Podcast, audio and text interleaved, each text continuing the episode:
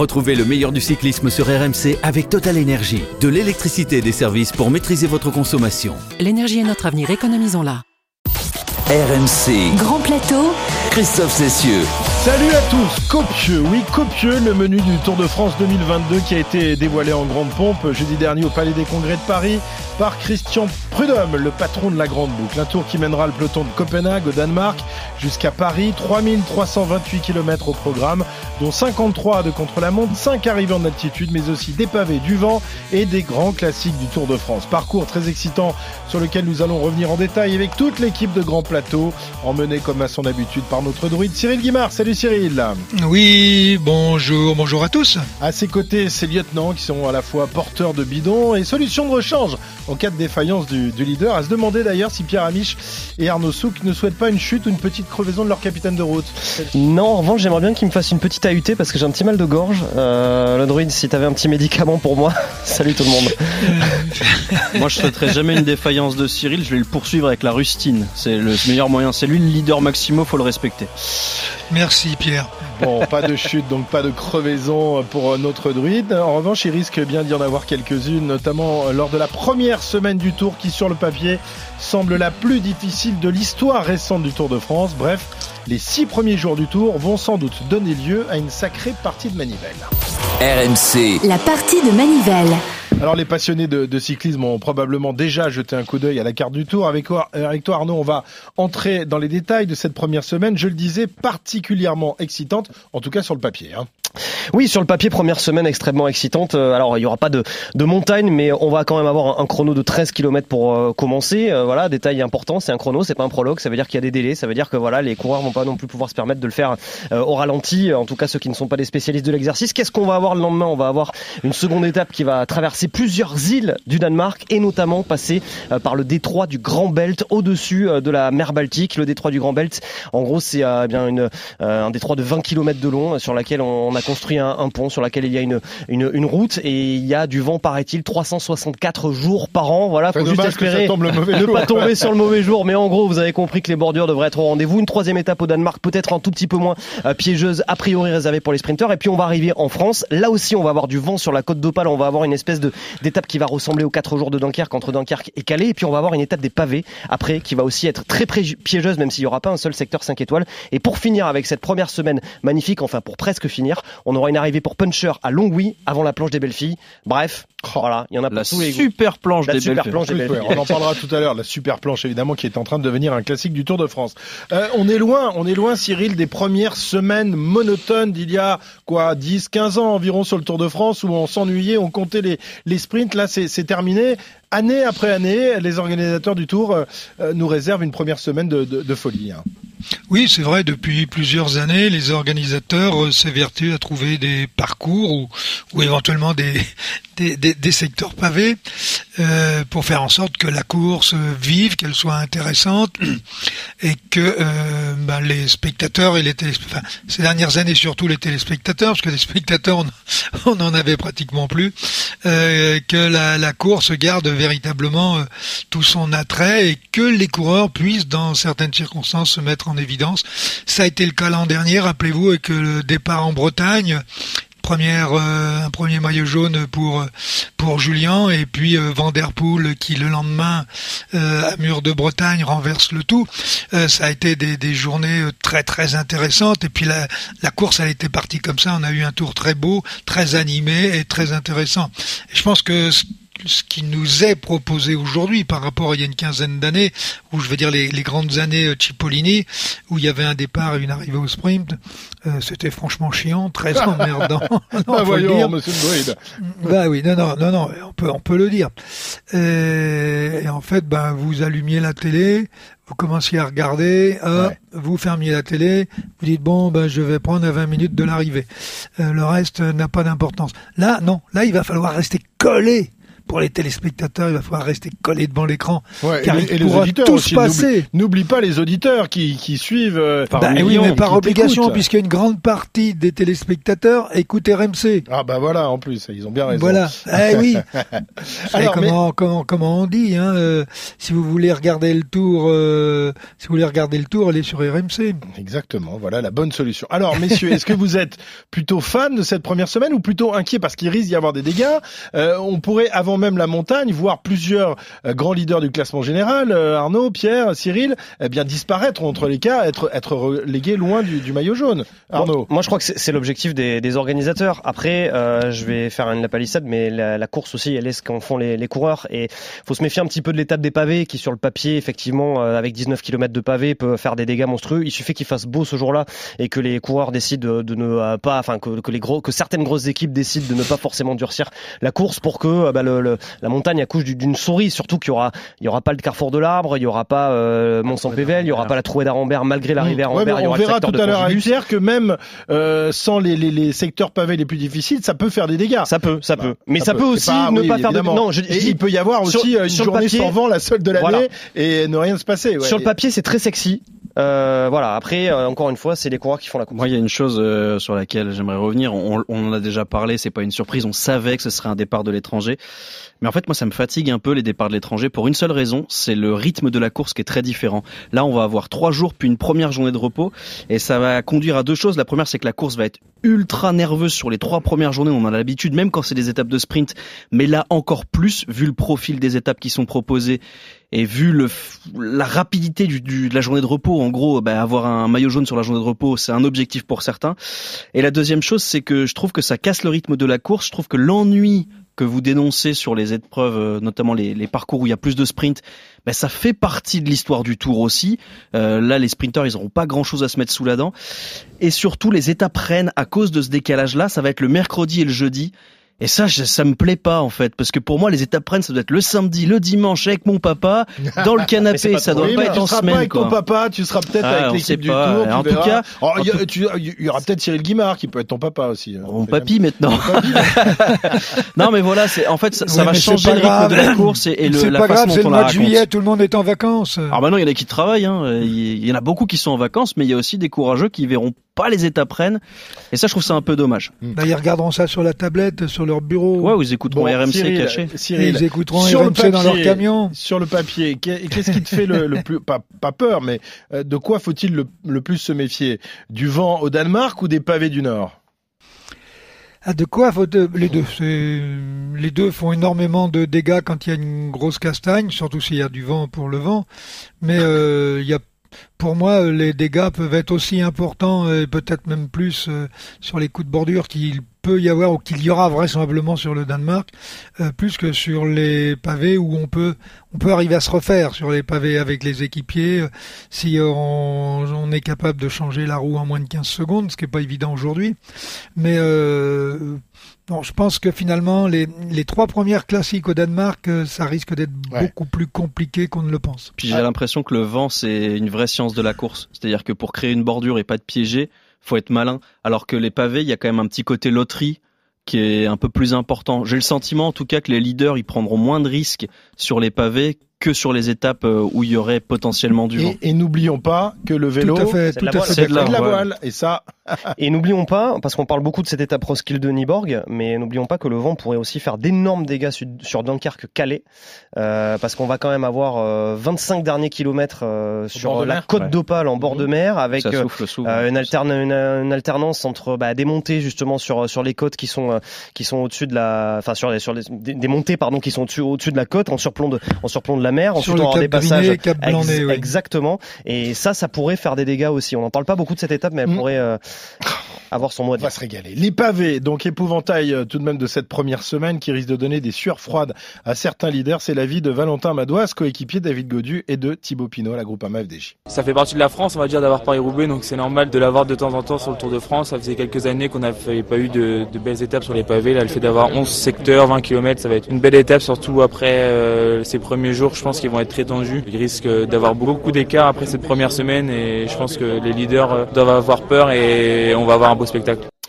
Voilà, les leaders doivent-ils avoir peur, Cyril? Enfin, les leaders, les, les, grimpeurs, ceux qui sont là pour le classement général. Après, il y a, y a d'autres leaders comme Van Aert, pour, euh, comme Van Der Poel ou Alaphilippe, euh, qui pourraient tirer leur épingle du jeu tout de même de, de ces premières semaines. Euh, oui, sauf que les grimpeurs aujourd'hui, ils sont aussi rouleurs et ils savent aussi, pour la plupart, se débrouiller dans le vent. Mais ah, on avait vu Pogacar en difficulté, non pas l'année dernière, mais en, en, 2020, je crois. Oui, en 2020, il avait perdu. Son, son, équipe n'était pas aussi complète qu'elle l'est aujourd'hui, ça c'est sûr. Oui, puis il n'était pas dans une configuration de leader puisqu'il n'avait encore mmh. pas gagné le Tour de France. C'était son premier tour. Il avait voltigé l'année précédente sur le Tour d'Espagne où il avait gagné trois étapes et, et, terminé troisième. Mais sur le Tour de France, il n'était pas en position de leader. Donc quand le coup est parti, il s'est pas trop, pas trop paniqué. À tel point d'ailleurs que Roglic aurait peut-être lui dû se paniquer. Euh, il l'a pas considéré comme un véritable adversaire. Il aurait pu mettre, faire le chaos ce jour-là. Il ne l'a pas fait. Il l'a payé cher dans la planche des belles filles. Alors, euh, les grimpeurs, donc je le disais peut-être à, la peine, même si Cyril me dit qu'aujourd'hui ils savent, rouler partout euh, dans le vent euh, sur les pavés. Malgré tout, donc les trois, euh, les trois, le Big 3, hein, le Big 3 comme comme l'appelle Christian Prudhomme devrait se régaler. Il pourrait même dynamiter la course. Je pense que ce sera leur intention, euh, Arnaud. Moi, j'ai le sentiment que, en tout cas, le tout a été fait pour que ça soit le cas, euh, parce que quoi qu'on en dise, la super planche des belles filles euh, est pas une montée euh, pour pur grimpeur. Ça peut être aussi une montée pour pour puncher avec des des passages à 24% tout en haut. C'est pas un col de de 50 km. Longwy, ça va terminer également pour ça va être forcément pour pour un puncher l'arrivée à Lausanne. On va avoir trois étapes consécutives qui vont être des arrivées pour Puncher, plus, euh, enfin potentiellement en tout cas avec celle de la super planche des belles filles, plus l'arrivée à Mende qui va être également une arrivée pour pour Puncher. On se souvient de l'invraisemblable mano à mano qui avait coûté la victoire d'étape à Bardet et, Pinot il y, a, il y, a, quelques années. Mais oui, euh, moi j'ai le sentiment que les bah, organisateurs ont essayé de faire quelque chose effectivement pour que les punchers et pour que ce Big Three là puisse euh, voilà s'expliquer et se et se mettre en avant. Et puis leur tour puis être réussi au bout de huit jours. Enfin pour un des trois. Ouais. Et donc ça veut dire que celui ou ceux qui n'auront pas réussi leur tour au bout de huit jours, eh ben ils vont pouvoir peut-être faire autre chose aussi, aller chercher des maillots. Enfin quoi qu'il arrive, si ces trois-là s'alignent sur le Tour de France, peu importe le scénario de course, on sait que sur trois semaines, ils ont la capacité d'animer la course tous les jours. Donc ça c'est formidable. On a une génération tellement excitante que le parcours, oui, ça les sert énormément. Tu peux prendre un scénario parfait dans lequel euh, De Koning Quickstep fait une bordure euh, euh, au Danemark et ça favorise Julien Lafilippe, dans lequel également il passe très bien les pavés, dans lequel il va chercher une étape à Longwy, il tient dans la planche des belles filles, il se retrouve, je dis Julien Lafilippe, ça peut être vous vous de Van Aert également pour pour Jumbo Visma, mais avec euh, 2,30 d'avance au bout du bout du 8 jours. Ou 5 minutes sur Pogacar qui a chuté ou je sais pas. Non mais c'est vrai, c'est vrai, c'est vrai. J'extrapole évidemment. Tout est possible sur ce Tour de France et c'est ça qui est excitant. Euh, et cette première semaine, vous allez l'entendre, euh, eh bien donne l'eau à la bouche de Julien Alaphilippe. Étape de bordure, des pavés, arrivée puncher, voilà, ça va être vraiment une première semaine. Euh, il y aura du mouvement dans, tous les cas, ça c'est sûr. Et pour euh, la première fois qu'on voit le, le parcours, ça donne envie. Hein. J'ai hâte déjà de, faire la reco, de voir euh, ce que c'est des nouveaux secteurs qui ne sont pas connus. Voilà, on va les découvrir, ça va pimenter le, le tour, ça c'est sûr. Que ce soit ASO, mais aussi nous les coureurs ou les téléspectateurs, quand ils suivent le tour, ils sont contents de voir du mouvement, ils sont contents de voir une course qui, qui s'ouvre de loin. Et voilà, je suis content aussi des, des terrains qui nous sont proposés sur des étapes comme ça. Julien Alaphilippe. Alors, est-ce que, euh, de par ce parcours, euh, il de, devient peut-être pas un favori, mais un gros outsider du Tour de France? Je sais, Cyril, que euh, tu penses que s'il se met en tête de remporter le Tour de France, il peut le faire. est-ce que là, il a intérêt à se mettre ça dans la tête avant le départ de ce Tour en juillet prochain? Alors, de se le mettre dans la tête, oui, parce que les, pardon, les circonstances, euh, du moins la, première semaine du Tour lui est quand même très très favorable, et il peut très bien se retrouver euh, avec un capital euh, d'avance euh, au pied de la planche des belles filles qui peut lui permettre à ce moment-là d'envisager d'aller beaucoup plus loin et pourquoi pas jusqu'à la victoire finale. Mmh. Ah ouais, moi, j'y crois pas du tout. J'y crois pas du tout parce que même en forme, le Alaphilippe euh, qu'on a vu depuis trois ans maintenant, je, je vois pas comment il va exister sur des étapes comme Péraguerd ou, euh, ou Otakam où c'est la troisième semaine, les arrivées au sommet, il a pas une armada autour de lui, il va probablement laisser beaucoup de jus sur cette première huitaine où il aura une carte à jouer pour avoir le maillot jaune et pour espérer quelque chose, au moins sur les maillots distinctifs. Je vois pas comment, en l'état actuel des choses, il peut rivaliser trois semaines avec les cadors qu'on connaît. J'espère même qu'ils se mettent pas ça en tête. Si on veut, si on veut le voir euh, vraiment trois semaines à haut niveau, faut pas qu'il joue le général. En tout cas, je crois pas. Non, donc, donc qu'est-ce qu'il fait? Il doit tout donner sur la première semaine, essayer de porter Huit le jours, maillot. voilà, comme huit il jours. fait euh, à plusieurs reprises. avoir, avoir un maillot jaune euh, dans la dans les huit premiers jours et puis pourquoi pas viser un maillot à poids en prenant euh, quelques échappées en haute montagne. Je pense que ça serait peut-être plus intéressant pour lui, pour son équipe et pour le public français d'avoir un Français sur le podium avec le maillot euh, le maillot à poids. En tout cas, je, je, je l'imagine comme ça. Oui, mais je voudrais, quand même rajouter quelque chose, Pierre. Tu as raison dans, ton analyse, on peut l'entendre. Euh, sauf que quand tu dis euh, il va perdre beaucoup de jus euh, sur les premières étapes pour essayer de, il va pas perdre plus de jus que Pogachar, pas plus que Roglic, pas plus que les autres favoris. La course va être tellement intense et, tellement dangereuse, ne serait-ce que pour éviter les chutes, mais dangereuse pour pas se faire piéger, que ceux qui vont être le plus le plus tétanisés, c'est pas lui, c'est au contraire ses adversaires qui vont laisser le plus de jus dans ces premières étapes. Oui, mais contrairement, contrairement à Van Der Poel, par exemple, lui, il- Van Der Poel, on sait qu'au bout de huit jours, de toute façon, son tour, il sera réussi ou raté.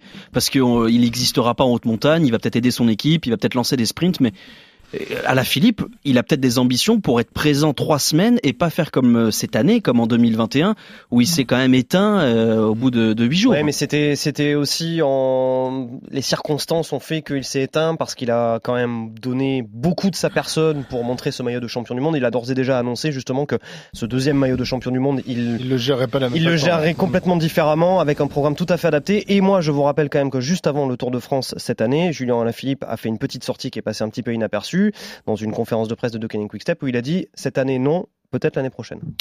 Nous verrons. Il y en a un en tout cas. Quelle qui doit... mémoire, Ah quelle non, non, mais, non, mémoire. mais tu sais, dès qu'il s'agit de Ah, il va fouille partout, hein, il va tout rechercher. Il se souvient de tout, Arnaud. Il y en a un, moi, moi, franchement, je, je, je trouve que ce tour est fait pour Van Aert. Hein. On verra bien. Mais, Van- Euh, mais, je- mais moi, je mets Van Aert dans le même sac Ouais. que, que Julien Alaphilippe. Pour moi, c'est...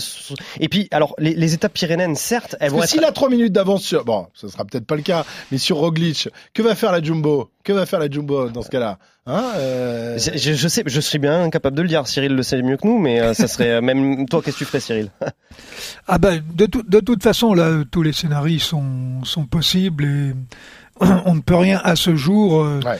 mettre, mettre noir sur blanc, c'est évident. Et c'est ça, c'est ça qui est bien, parce qu'on va vraiment se, se régaler. Alors le Tour a déjà emprunté à, à plusieurs reprises les, les pavés du Nord. Hein, c'est pas euh, une nouveauté euh, et c'est pas non plus forcément un, un bon souvenir pour tout le monde. Pierre nous rappelle quelques-uns justement des épisodes les plus marquants du Tour dans les pavés du Nord. C'est la rétro poussette. C'est à Zandvoort, en Hollande, que se déroule le championnat du monde de cyclisme. RMC, André Darrigade est le plus rapide au sprint. La rétro-poussette. Si l'enfer est pavé de bonnes intentions, ceux du Tour de France ont souvent fait connaître l'enfer aux ambitieux. Première étape marquante, premier déboire flagrant en 1979. Vous les femmes. Jacques Godet, fier de ses découvertes sur Paris-Roubaix, adapte le parcours du Tour de France et force les coureurs à affronter les pavés. Et au départ, à Amiens, ça n'est pas le Inno le plus confiant de l'histoire qui s'apprête à livrer bataille sur un enfer du Nord miniature. Vous avez relégué maintenant Zotomelk à une 18, alors qui craignez-vous maintenant? Bah, il faut il faut craindre encore toutes les tous les coureurs qui sont à moins de moins de 6-7 minutes. On va vers une nouvelle victoire d'étape de Bernard Hinault aujourd'hui? Non, je ne pense pas. Le blaireau est un battant, mais il a surtout de l'instinct. Et la course ne se déroule pas comme celle que Lionel Chamoulot espérait. Et là-bas, dans la poussière, dans ce rodéo, dans cette épreuve vraiment pas comme les autres, j'aperçois le maillot jaune de Bernard Hinault qui doit être accompagné toujours par Serling, par Nilsson. Il va bientôt passer devant moi. Un retard de 3 minutes 10 secondes pour Bernard Hinault. Beaucoup de coureurs sont revenus de l'arrière. C'est preuve que Bernard Hinault a ralenti l'allure et il va continuer à perdre du temps sur les, les hommes de tête. Poulidor a raison, à l'arrivée, Bernard Hinault est battu. Il perd sa tunique au profit de Joop Zoetemelk, mais au moins, il reste en course. À l'inverse de Ras, de Tiraleg et des Italiens de Maniflex, dont les frères Baron Kelly et Sgalbazzi, tous abandonnent sur cette étape de fou. Maniflex, d'ailleurs, ne présentera aucun coureur à l'arrivée du Tour. Et si parfois les pavés épargnent les tricolores, ils peuvent aussi les condamner, comme en 1992. Un jeune phénomène apparaît sur les écrans de télévision du monde entier. Il est jeune, il est beau, il est français, et si son prénom évoquera des souvenirs à toute une génération, Bruno Mazur n'a pas encore eu le temps de bien apprendre son nom. Le Tour de France, deuxième étape et deuxième cocorico. C'est en effet un Français qui est maillot jaune ce soir à Pau. Richard Virenque, un provincial de 22 ans qui vit un véritable conte de fées puisque c'est son premier Tour de France. Le rouge et le blanc de la montagne, le vert des points, le jaune du général, tous les maillots sont ce soir portés par celui qui a réalisé l'exploit du jour, Richard Virenque. Au classement, ce soir, le Français compte 4 minutes 34 secondes d'avance sur Endurain et 4,36 sur Bugno. Vraiment, chapeau Richard. Sur les pavés entre Roubaix et Bruxelles, Jalabert triomphe, mais Virenque, lui, maillot à poids sur le dos, chute et abandonne tout espoir au général. Retour ensuite sur les pavés en 2004, mais cette fois, le passage doit être symbolique, 3 km 900 seulement. Fatal malgré tout pour Iban Maillot. Mais la pire hécatombe a lieu en 2010 entre Wanz et Arambert. La troisième étape est marquée par les chutes de Guérande, Contador, Chavanel et surtout Frank Schleck. Là, on est vraiment Oh là, voilà une chute. Et voilà une chute. Une première chute. Avec euh, qui est-ce qui est là? Ah, c'est Andy Schleck. Andy Schleck est à terre. Andy Schleck est à terre. C'est pas Andy. Fra euh, Franck, Schleck, pardon. Franck Schleck. On voit le maillot jaune. Ah oui, Sylvain Chavanel était pris dans la chute aussi. Il y a Franck Schleck, victime de la chute, qui reste à terre. Tony Martin est tombé. Sylvain Chavanel, oh. oh Franck Schleck reste à terre. C'est fini. Franck Schleck, le champion du Luxembourg. L'aîné des deux frères reste à terre. Triple fracture de la clavicule pour le luxembourgeois. Contador, roue voilée, terminal arraché et un peu loin. Il remportera le tour avant d'être déclassé et céder la victoire à Andy Schleck, petite vengeance familiale. En 2014, cette fois, ce n'est pas un outsider qui voit ses espoirs se fracasser sur les routes nordistes. Le vainqueur sortant, immense favori, renonce dès la cinquième étape. Oh là, attention, regardez cette image. C'est la deuxième chute. Et attention parce que là, c'est peut-être l'événement du Tour de France. Christopher Froome est de nouveau tombé ici. Je crois que c'est l'image du Tour de France, mesdames et messieurs. C'est la première terrible image du Tour de France. Christopher Froome. Allez, il faut repartir. Le vainqueur du Tour de France 2013 enlève ses lunettes. Il est effondré, presque en pleurs. Christopher Froome va peut-être abandonner sur le Tour de France. Christopher Froome se tient le bras droit. C'est terminé. Coup du sort terrible puisqu'il est le seul coureur à ne pas finir cette cinquième étape. Enfin, dernier passage en, en, date en 2018, cimetière des ambitions de nombreux grands coureurs. Pour la deuxième fois d'affilée, Richie Porte abandonne. Landa, Ouran, Bardet perd du temps, Pierre Roland concède deux minutes et Bernal, tout jeune coureur, pointe même à 16 minutes du vainqueur à l'arrivée. Et si les organisateurs ont toujours assumé l'idée que les terrains, les terrains pavés font partie intégrante du cyclisme. Les coureurs, eux, ont parfois maudit les pavés et leurs pièges. Une chose est certaine, quelques hectomètres suffisent pour que la grande boucle bascule. Jamais le Tour de France ne perd le Nord, mais parfois c'est le Nord qui fait perdre le Tour de France. C'était les corons. Les corons et les pavés du Nord. Alors Cyril, est-ce que le, le, Tour de France et les pavés euh, sont compatibles? Oui, tout à fait. Euh, tout à fait, ça fait partie, comme le disait Valentin Madouas. euh, oui, on a le droit d'avoir des pavés sur le Tour de France. Ça existe dans d'autres euh, dans d'autres épreuves. Dans d'autres épreuves, on a des cols et on en met bien dans le Tour de France. Alors pourquoi pas des pavés? Et puis quelquefois, bah, vous avez des coureurs qui perdent le Tour euh, sur euh, sur ces passages-là, et puis vous en avez d'autres qui qui commencent à construire leur, victoire à, cet endroit-là. Ça a été le cas en 73 avec Louis Ocagnard. Rappelez-vous, il avait abandonné dans le Tour 71 et dans le Tour 73, euh, on lance une bordure sur les pavés en direction de Reims et tous les autres favoris sont piégés et Ocagnard se retrouve avec pratiquement trois minutes d'avance sur tous les autres tous les autres favoris et gagnera le Tour. Moi, moi, je trouve que si je puis me permettre que la question ne se pose même pas en fait. Enfin, le, le Tour c'est la mise en valeur du, du, patrimoine de la France. Les pavés sont un patrimoine du vélo, mais sont aussi un patrimoine, un véritable patrimoine dans le nord de, de la France. Que d'ailleurs euh, c'est Chine à, à, entretenir le Tour de France et enfin et la société organisatrice, à Maurice Sport Organisation, en faisant des roulements justement entre les secteurs pavés sur Paris-Roubaix pour régulièrement en découvrir de nouveaux, les entretenir, les remettre à neuf, etc. Donc oui, ça fait partie du Tour. Moi, je, je suis vraiment très content qu'il y ait des secteurs pavés. Comment on se prépare pour euh, affronter les pavés quand on fait euh, 20 kilos tout mouillé, qu'on est un, un, grand grimpeur du, du Tour, Cyril? Oh, euh, il n'y a qu'une seule chose, c'est de rouler sur les pavés. Mmh. Oui, mais ils le font pas, c'est ça le, le, souci. Si, si, ils y vont, si, si, ils, ils y vont. Là, ils vont. Non, faire ils vont pas faire Paris-Roubaix, ils vont pas faire le Tour des Flandres, mais ils vont faire les reconnaissances, ils vont rouler dessus euh, et de façon, de, de, bon, déjà à bien connaître les, les, les, parcours, bien les mémoriser, euh, et puis à, à, travailler un petit peu le coup de pédale sur les pavés. Le, les micro-traumatismes sur le plan musculaire sont énormes. Il faut donc avoir quand même un certain nombre d'heures de, de passage sur les pavés, et puis sur l'ensemble de leur carrière, ils sont bien arriver de temps en temps à rouler aussi sur des pavés. Le problème, c'est que c'est le stress et c'est la capacité à frotter pour rentrer sur les secteurs pavés. Une fois que vous êtes rentré, si vous rentrez en huitième position, une fois que vous êtes en huitième position, vous tenez votre place, euh, vous n'allez pas vous garer. Et pour vous doubler, il va falloir faire le grand tour. Donc éventuellement, si vous n'arrivez pas à suivre le, le rythme devant, vous allez sortir à, vous allez sortir à 40, 50 mètres. Bon, euh, une fois que vous êtes sorti du passage pavé à une cinquantaine de mètres, vous allez trouver du monde avec vous pour reboucher le trou sur le groupe de devant. Euh, sauf s'il y a une vraie bordure qui s'est montée sur les pavés, ça avait été le cas en 73. En tout cas, je préfère être Roglic que, que Yates ou, ou que Quintana sur ce genre d'étape quand même, hein, parce que ça joue, hein, ça joue forcément, même si t'as une ouais, technique ouais. et tout. Bon, là, il y a, il y a beaucoup de kilomètres, c'est pas le petit passage de 3 km 900. Euh, J'espère que cette étape fera des dégâts chronométriques et pas physiques, parce que les chutes, ça, ça fausse un peu la compétition malgré tout. Mais ça peut, en tout cas, cette étape, elle est vraiment très excitante. Alors, une fois cette première semaine piégeuse passée, on retrouvera un parcours un peu plus euh, classique avec une première arrivée au sommet, à la planche des belles filles. Le col vosgien devenu en, en quelques années, Arnaud, un, un véritable classique du Tour de France. Oui, hein. un véritable classique. Alors là, c'est dans la super, la- dans sa version de la super planche des euh, belles filles, 6 km, euh, 7 km même à 8,7% de, euh, de moyenne. Elle sera empruntée pour la sixième fois en 10 ans cette planche, découverte au début des années euh, 2010, introduite pour la première fois en 2012 avec ce jour-là l'éclosion aux yeux du grand public du Tour de France de Chris Froome qui deviendra plus tard euh, vainqueur du Tour de France. Et je vais vous expliquer pourquoi elle rentre dans l'histoire. Parce que il gagnera pas en 2014, année de l'immense domination de Vincenzo Nibali, l'Italien qui lui construira notamment sa victoire finale sur le Tour en s'offrant un succès de prestige dans la station vosgienne.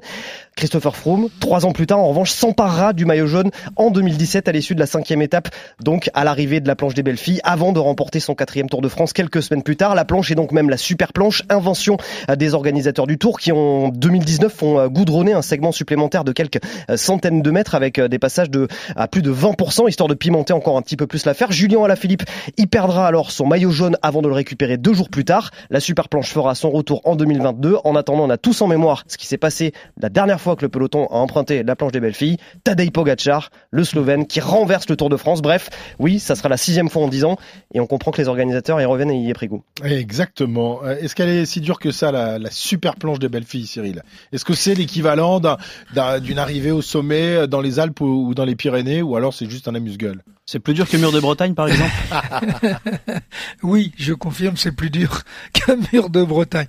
Ben, euh, c'est l'histoire hein, qui fait qu'on commence à redouter et à parler de la planche des belles filles. Puisqu'à chaque fois qu'on y passe, il se passe quelque chose. C'est ça, ouais. Vous avez des cols que vous pouvez passer pendant 10 ans, euh, la course va, va se dérouler normalement, euh, il va y avoir de l'usure, de la fatigue, mais là, à chaque fois que vous arrivez, euh, alors c'est peut-être le fait, le fait qu'il y a des belles filles en haut, enfin je sais pas, j'en ai encore jamais vu, mais Tu veux parce que tu vas pas jusqu'en haut, c'est pour ça. T'as pas été jusqu'à la mais, super planche.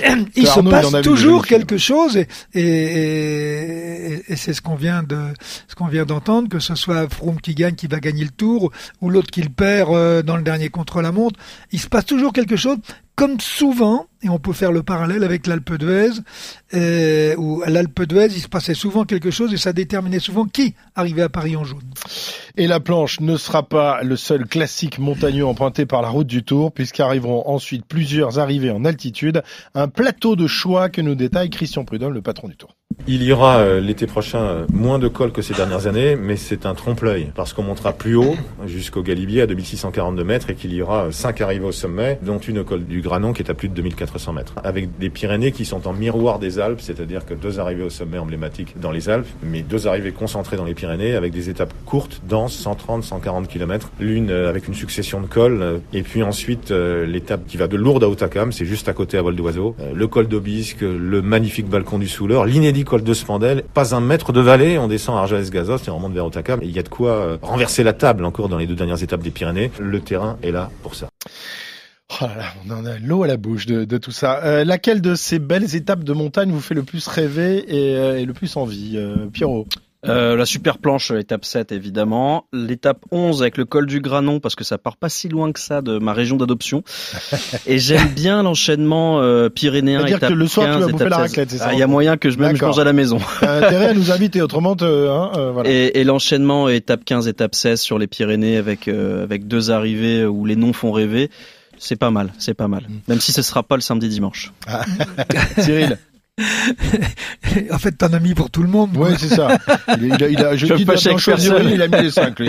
Non, Il va non, mais il y en a plus, il y en a plus que ça, mais c'est celle que je vais regarder avec Ouais, mais tu, d'attention. fon- tu fonctionnes à l'affect, donc c'est- C'est ça, je suis un sentimental. Oui, bah, pour moi, je pense qu'il y a un col qui va être la clé de ce Tour de France, ou tout du moins de la première partie. Euh, c'est tout simplement le Galibier. Le Galibier que l'on va grimper avant le col du Granon. Et rappelez-vous, quand Bernard Hinault perd son maillot jaune, il y avait l'Isoard avant. Et les Mônes attaquaient non pas dans la montée de l'Isoard, mais dans la descente, enfin, ou tout du moins au sommet. Et euh, Bernard Hinault, qui était en perdition, a perdu trois ou quatre minutes, je sais plus exactement. Euh, et on arrivait au haut du Granon. Et c'est là où les écarts se sont faits. C'est là où Greg LeMond a assuré sa victoire dans le Tour, euh, Tour dans le Tour 86. 86. Mais le lendemain, on remonte le même col, dans l'autre sens. Et derrière, on aura la Croix de Fer et l'arrivée à l'Alpe d'Huez. Donc pour moi, tout est concentré sur ces deux étapes. Je pense que les positions seront quand même bien définies euh, au soir de l'Alpe d'Huez. Mais le Galibier qui passe à 2600 mètres, deux jours de rang. Ra- et rappelons quand même que l'étape Briançon-l'Alpe d'Huez, euh, on l'attaque au pied. Ouais. C'est-à-dire que le départ est donné au pied, au pied du, du Galibier. C'est-à-dire que vous avez ah ouais. C'est-à-dire que tu attaques par le Galibier. Voilà. La, la- la journée commence par le Galibier. Ça peut être Ça, long pour certains coureurs. 1337 mètres, tu passes à 2600 en 33 km. Voilà, t'es content quoi. Ouais, là, t'es- quand t'es sprinter, t'es heureux, tu sais que l'étape va être chouette. Ça va être une, une journée bien reposante. Après, t'as 50 bandes de descente, mais bon. Ah, moi, ça va alors. Et là, pour faire, et là, pour mettre en place l'autobus, euh, c'est pas simple. hein. Ouais, ouais, surtout que les délais seront. Là, faut pas sauter le premier. Ouais, ouais. Oh, les délais, les délais sont larges, hein, quand même. Ouais. Bon, ouais, mais l'année dernière, on a vu que ça peut faire des, des dégâts de temps en temps quand même, hein notamment pour les sprinters. Arnaud, l'étape euh, qui t'excite le plus Écoute, moi, celle qui m'excite le plus, mais ça, c'est un coup de cœur tout à fait personnel, c'est celle entre Castelnau, Magnoac et Ah Cahors. oui, bah oui. Déjà parce qu'Antoine Dupont, euh, Parce que là, voilà. notre Les régionaux de l'étape. Eh ben oui, les régionaux de l'étape. voilà, et Cahors, voilà. voilà, on va arriver quand même devant mon lycée et devant mon collège. Alors ça, si ce jour-là, je vais pas, Ah, je vais pas être comme, un petit fou quand même. euh, boulevard allez, Gambetta, mais vous allez, souk. voir, vous allez. je vais essayer d'avoir mon journal, mon article dans la dépêche comme tu as eu dans ce matin. Euh, non, plus sérieusement, celle moi qui celle qui me fait le plus, le plus rêver, c'est. Je je- Arnaud, je Oui. te signale que ce sera ton jour de repos. Mais justement, voilà, comme ça je pourrais savourer mon article. Non, celle qui me fait le plus rêver, moi, a priori, euh, voilà, j'aime bien convoquer l'histoire également de temps en temps, celle du col du Granon, moi, me, me plaît beaucoup. Et oui, parce que comme Cyril l'a rappelé, c'est là où, où Bernard Hinault a vécu ses derniers, sa dernière journée en jaune dans, l'histoire du Tour de France. Et pour le coup, euh, Bernard Hinault et Greg LeMond, qui lui avaient donc pris ce jour-là son maillot jaune, ont déjà donné leur accord de principe à Christian Prudhomme pour être là a priori ce jour-là, histoire de, de fêter ça 36 ans après, puisque le, le Tour n'est jamais depuis revenu au col du Granon. Parfait, euh, sans oublier, donc tu l'as dit, le contre-la-montre de 40 km hein, à la veille de l'arrivée. La C'est- c'est Capelle Marival hein. Rocamadour, ça va valoir le détour euh, visuel dans le quartier, Ouais. ça va être magnifique, mais c'est surtout, oui, ça va être, ça va être long. Ça fait longtemps qu'il n'y a pas eu un, un contre-la-montre aussi long euh, dans le Tour de France pour finir. Et puis le lendemain, donc, les Champs-Élysées, forcément. Et une dernière flamme rouge. Bon, on n'y est pas encore, mais nous aussi. Nous aussi, on a notre flamme rouge. La flamme rouge.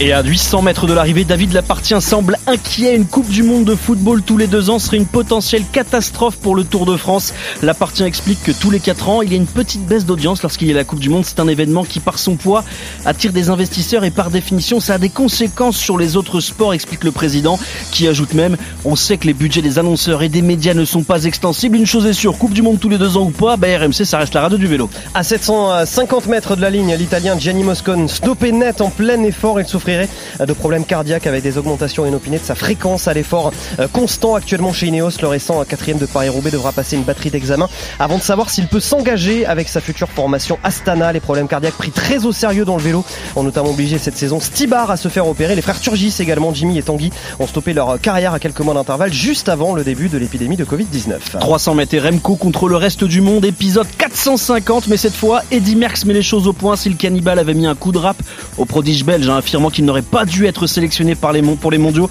parce qu'il n'était pas un coureur collectif. Et après la réponse de Evenpool, j'ai un immense respect pour Eddy Merckx, apparemment ça n'est pas réciproque.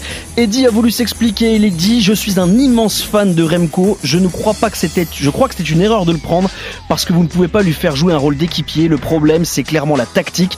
Remco devient donc le deuxième belge le plus critiqué du monde après le sélectionneur Sven van Tourenhout. Et puis sur euh, le fil de ce sprint, Dorian Godon s'adjuge la Coupe de France de cyclisme 2021 à l'issue des boucles de l'Aulne dimanche, dernière des 16 courses de l'année. Le Rodanien emporte le classement général. Il a notamment euh, levé les bras sur euh, Paris-Camembert, sur le Tour du Doubs. Une vraie fierté, a-t-il euh, déclaré, succédant à des garçons comme Boigny, Dumoulin, Galopin ou encore Jimmy Casper. À 25 ans, Godon s'était notamment illustré cet été sur les routes du Tour en étant un des grands animateurs de l'étape Reine des Pyrénées entre Muret et le col du Portet. La ligne d'arrivée de cette étape de Grand Plateau est donc euh, franchie. Cyril, le vainqueur. Et la Coupe du Monde de football. Premier succès à Mich, allez là Voilà. Je pensais que t'allais défendre le Non, non, cyclisme non, un non, un je peu. suis entièrement d'accord avec, avec Cyril et avec, avec Pierre. C'est une information très importante et effectivement, si les Coupes du Monde ont lieu tous les deux ans, alors Coupe du Monde tous les deux ans, donc on, on aurait alternance Coupe du Monde, Euro, Euro, Coupe du Monde, Euro. Et effectivement, ce serait, ce serait une cata euh, pour les, les autres événements qui se déroulent euh, durant l'été et notamment le, le Tour de France. On n'en est pas encore là, hein, parce que. a priori, Ouais, euh, puis d'un autre côté, il faut quand même le dire, faudrait, faudrait quand même que le football arrête de vampiriser tout. Quoi. Oui. Puis comme ça, puis en plus tu t'imagines s'il y a une Coupe du Monde ou un Euro, tu serais il y aurait tous les reporters qui viendraient te couper. Alors là, ce serait une catastrophe. Merci mon Cyril, merci Arnaud et Pierrot. Salut, bonne, les amis. bonne semaine. On, on revient la, la semaine prochaine. On va dresser le bilan de la saison. Bien Elle est terminée, mais nous c'est pas encore fini. À la semaine prochaine. Ciao ciao. Retrouvez le meilleur du cyclisme sur RMC avec Total Énergie. De l'électricité et des services pour maîtriser votre consommation. L'énergie est notre avenir, économisons-la.